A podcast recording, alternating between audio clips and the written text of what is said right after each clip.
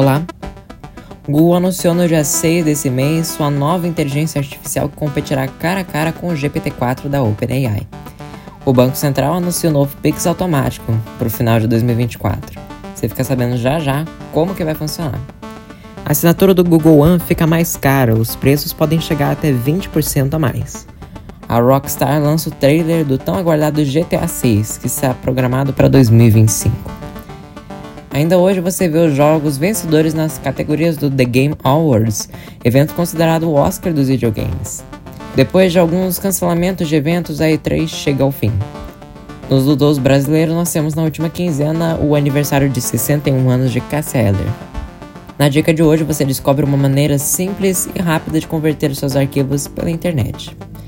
E esses são os destaques desse mês de dezembro. Chega mais! Eu sou Gabriel Magalhães e esse é o Hoje.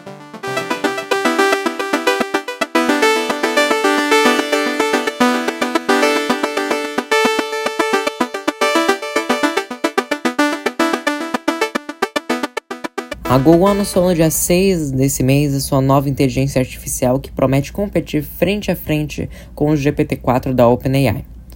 O Gemini apresentou resultados superiores ao seu competidor em 30 de 32 benchmarks, de acordo com TechTudo. No anúncio, a Google mostra as diversas possibilidades de formas que nós podemos interagir com a sua IA, em texto, códigos, áudio, imagens e vídeo além de também exibir exemplos impressionantes de como ela pode te auxiliar em trabalhos mais complexos, como analisar a relevância de artigos científicos para um estudo e até distinguir de um vídeo de dois esboços de carros qual seria o mais aerodinâmico. Foram apresentados também os três principais modelos da SA: o Ultra, que é o mais poderoso para as tarefas mais complexas, o Pro, que tem um desempenho melhor em multitarefas, e o Nano, que foi apresentado como mais eficiente em tarefas cotidianas. Porém, essas apresentações deram que falar pouco tempo depois. Com atenção aos detalhes, foi possível ver na descrição dos vídeos que houve a redução da latência e o encurtamento de respostas nas demonstrações, o que significa que os tempos de resposta e as próprias respostas em si não são as originais dadas pelo Gemini, o que gera um ar de dúvidas sobre a veracidade desses experimentos. Em breve a gente provavelmente vai voltar a falar sobre esse assunto. Mudando o tema, o Banco Central anunciou o novo Pix automático, que vai estar disponível em outubro do ano que vem. Esse método vai ser útil para aqueles que querem usar o Pix para pagar as cobranças recorrentes sem precisar lembrar todo mês de depositar o dinheiro. Por exemplo, ele pode ser usado para pagar as contas de luz, escola, mensalidade de academias, produtos parcelados ou até mesmo empréstimos, que vai ser algo parecido com o débito automático.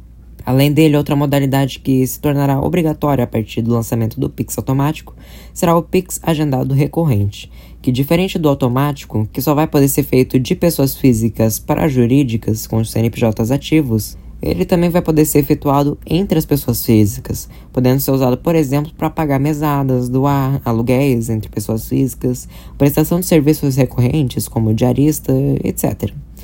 Essa última modalidade já é oferecida por alguns bancos, mas essa oferta ainda não é obrigatória. Para os assinantes do Google One, uma má notícia. As parcelas vão ficar mais caras já no início do ano que vem. A gente vai dar agora um resumo dos principais planos mensais. O plano básico de 100 GB vai de R$ 6,99 para R$ 7,99 por mês, reajuste de 14% no preço cobrado. O plano padrão de 200 GB vai de R$ 9,99 para R$ 11,99 maior reajuste, de 20%. O plano Premium de 2 TB vai de R$ 34,99 para R$ 38,99, 11% de reajuste. A tabela completa você confere no nosso blog ou no link na descrição. O The Game Awards é uma premiação anual que acontece no mundo dos jogos. No dia 7 saíram os nomes dos vencedores de cada categoria avaliada. Acompanhe agora os títulos mais premiados. Na categoria Jogo do Ano, o vencedor foi Baldur's Gate 3, que também venceu na categoria Melhor Suporte da Comunidade, Melhor Jogo Multiplayer e Melhor RPG. O jogo Alan Wake foi premiado com Melhor Direção, Melhor Narrativa e Melhor Direção de Arte.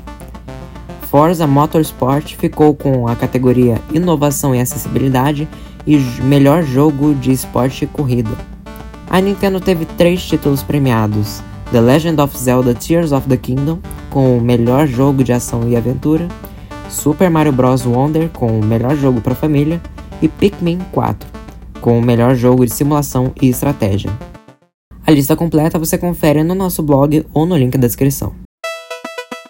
A E3, um dos maiores eventos de tecnologia e games do mundo depois de alguns cancelamentos de eventos, foi oficialmente descontinuada.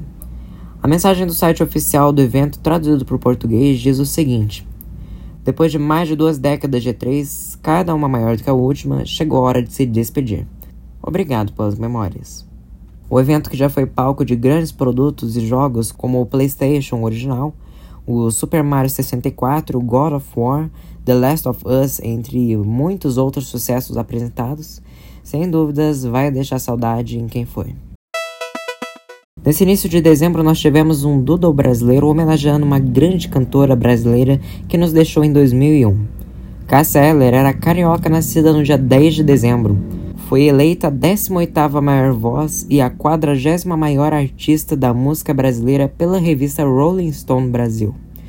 Voz de sucessos como Malandragem, Gatas Extraordinárias e Um Branco Um X Um Zero, participou de shows do, como Rock in Rio e em seus últimos meses de vida fez, num período de 7 meses, ao todo 95 shows. A causa da sua morte foi um infarto no miocárdio repentino. Mas isso não impediu que as pessoas continuassem a apreciar a sua obra, tendo 3,4 milhões de ouvintes mensais só no Spotify. Vale conhecer sua obra. Na dica de hoje eu te apresento um site muito útil para você que precisa converter seus arquivos PDF, MP4, JPEG, M4A, entre outros formatos por aí. Convertio é um site pago mas que te permite converter até 10 arquivos por dia gratuitamente, seja ele de qual formato for. O que, pelo menos para mim, é uma coisa que é muito mais que suficiente. Não é uma publi, mas poderia ser. Mas eu uso o serviço desse site já faz uns 6 meses e eu posso garantir a qualidade do serviço. É uma pena que ele é pago, mas pelo menos ele é útil. O link está aí na descrição do episódio para quem estiver interessado.